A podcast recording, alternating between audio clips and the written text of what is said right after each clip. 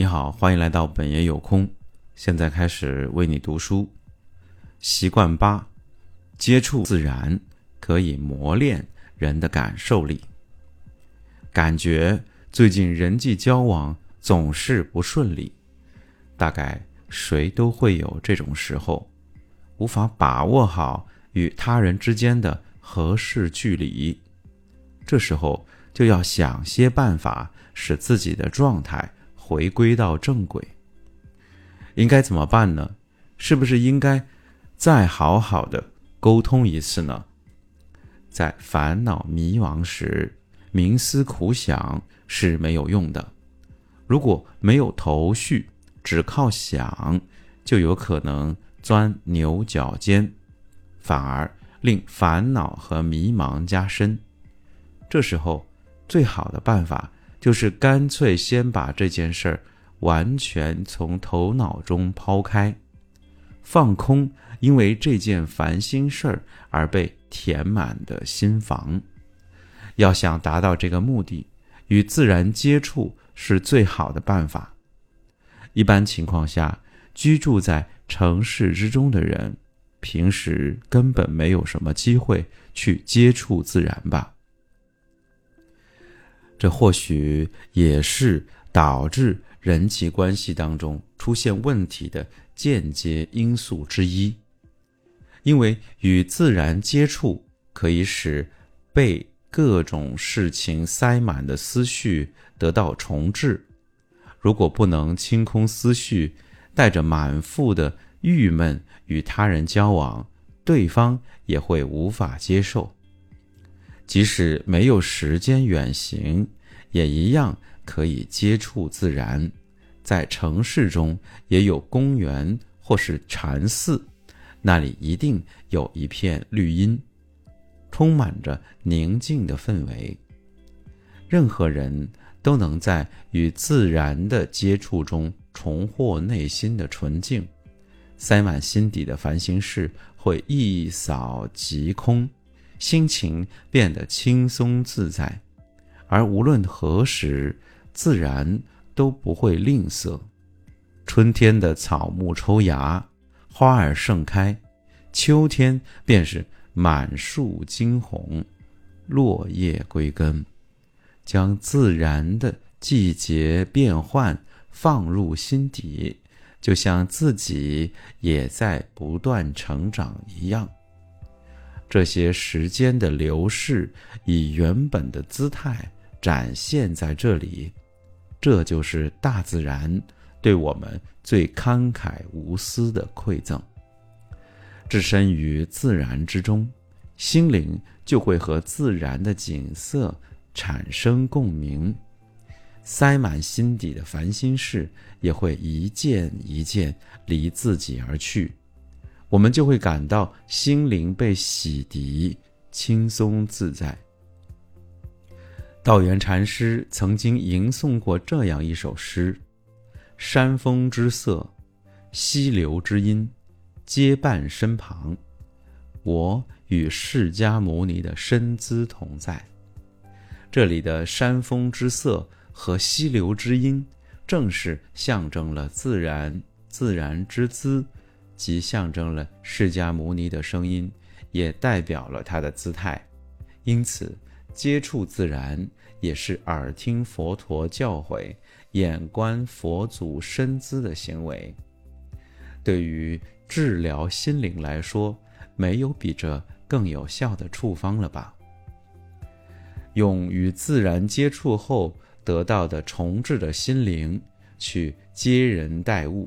就不必再有任何的担心，只要全部交给自己的内心来决定就可以了。与他人的距离也能变得合适而融洽。人心本就有着自动调节距离的能力，但若是被烦恼和迷茫所阻，这种能力就没法正常发挥了吧？自然。也能够磨练人的感受力，能够给予视觉、听觉、嗅觉、触觉、味觉这五感适当的刺激。树叶缤纷的色彩，鸟儿婉转的叫声与风吹树叶的沙沙声，草木在空气中留下的清新香气，微风拂过的柔和触感，这些事物在磨练感受力的同时，也带来了季节流转的气息。树开始抽芽了呢，春天就快要来了，阳光好刺眼。夏天马上就要到了，风儿渐渐凉了，快到深秋了，冷到把身体缩起来。今年冬天应该会很冷吧？无论是在家、在公司还是在商场，现代的房间内往往装有完备的空调设施，想在日常当中感受到季节变化，应该是很困难的吧？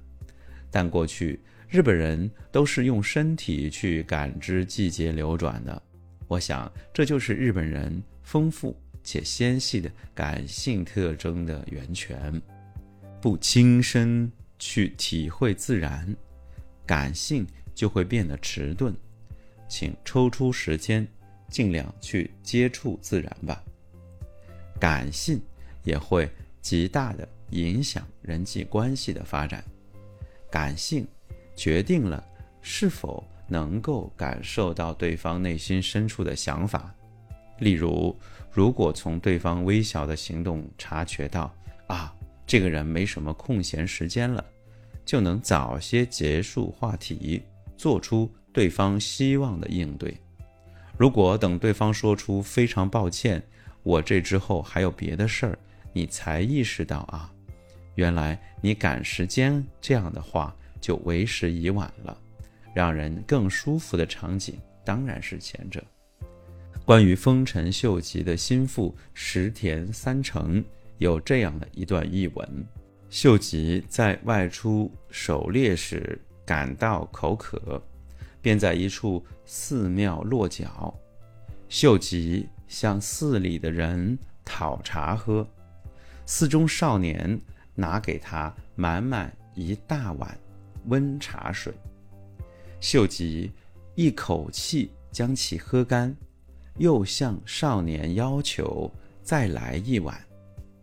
这位少年端来的是稍小一点的容器，茶水有一点热。秀吉又将其喝干，再向少年要求最后一杯，最后。少年将一小杯热茶放在秀吉面前，细细品尝过后，秀吉决定将这名少年收作家臣。少年端来的第一杯茶是为了润喉解渴，因此是能够一口喝干的温度；第二杯则是能够稍微品尝的温度。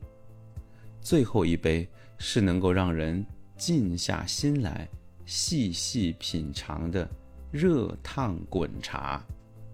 他准确地体察到秀吉所想，并端出了茶。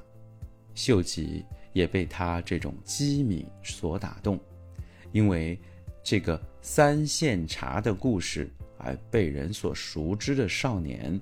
就是石田三成。